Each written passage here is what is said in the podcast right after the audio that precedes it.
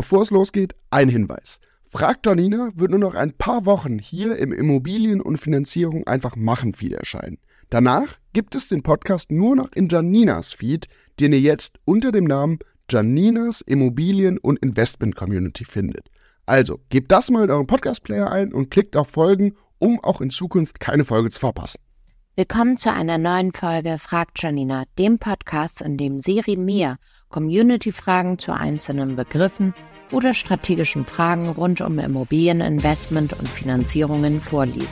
Basierend auf meinem Wissen als Finanzierungsberaterin, meinen Erfahrungen als Chief Banking Officer bei Urbio und als Immobilieninvestorin gebe ich dir dann schnelle Antworten und Einschätzungen, damit auch du ready für den Start am Immomarkt bist.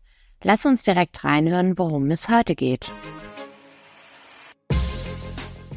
Hallo Janina, was ist das ESIS-Merkblatt?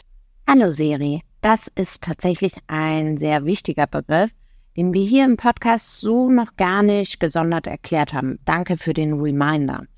Du hast dir bestimmt schon gedacht, dass ESIS eine Abkürzung ist für Europäisches Standardisiertes Merkblatt. Jede Bank ist verpflichtet, dieses ESIS-Merkblatt auszustellen, wenn die Angaben zur Kreditwürdigkeitsprüfung vorliegen. Es zählt zu den Informationspflichten von den Darlehensgeber bei Verbraucherdarlehen. Immobilienfinanzierung und Baufinanzierung gelten als Verbraucherdarlehen, also solltest du zu jedem Finanzierungsangebot auch das ESIS-Merkblatt bekommen. Denn es soll Kreditnehmer und Kreditnehmerinnen helfen, Finanzierungsangebote möglichst einfach miteinander vergleichen zu können. Dort sind transparent und vergleichbar alle Zahlen zusammengefasst, dem Merkblatt lassen sich beispielsweise Provisionskosten für KreditvermittlerInnen, Kreditbetrag, Laufzeit und Zinskosten in übersichtlicher Form entnehmen. Aus Sicht der KreditnehmerInnen ist es besonders hilfreich, dass du dort aufgeführt siehst, wie hoch der Stand deines Restdarlehens nach 10 oder 20 Jahren sein wird. Vergleich ist im Übrigen ein sehr gutes Stichwort, denn bei den Summen, um die es bei der Immobilienfinanzierung geht, solltest du in jedem Fall vergleichen und nicht das erstbeste Angebot deiner Hausbank annehmen. Unser Finanzierungsteam macht das gerne für dich und findet das passende Angebot aus einem Pool von über 1400 Banken für dich.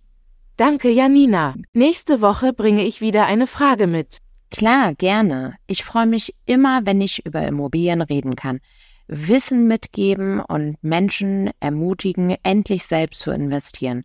Wenn du keine Folge mehr verpassen möchtest, schnapp dir dein Handy, abonniere den Podcast-Feed Janinas Immobilien- und Investment Community und nutze gerne die Kommentarfunktion deines Podcast-Players oder schreib mir bei Insta deine Frage mal rund um Immos. Bis dahin, mach's gut und bis nächste Woche.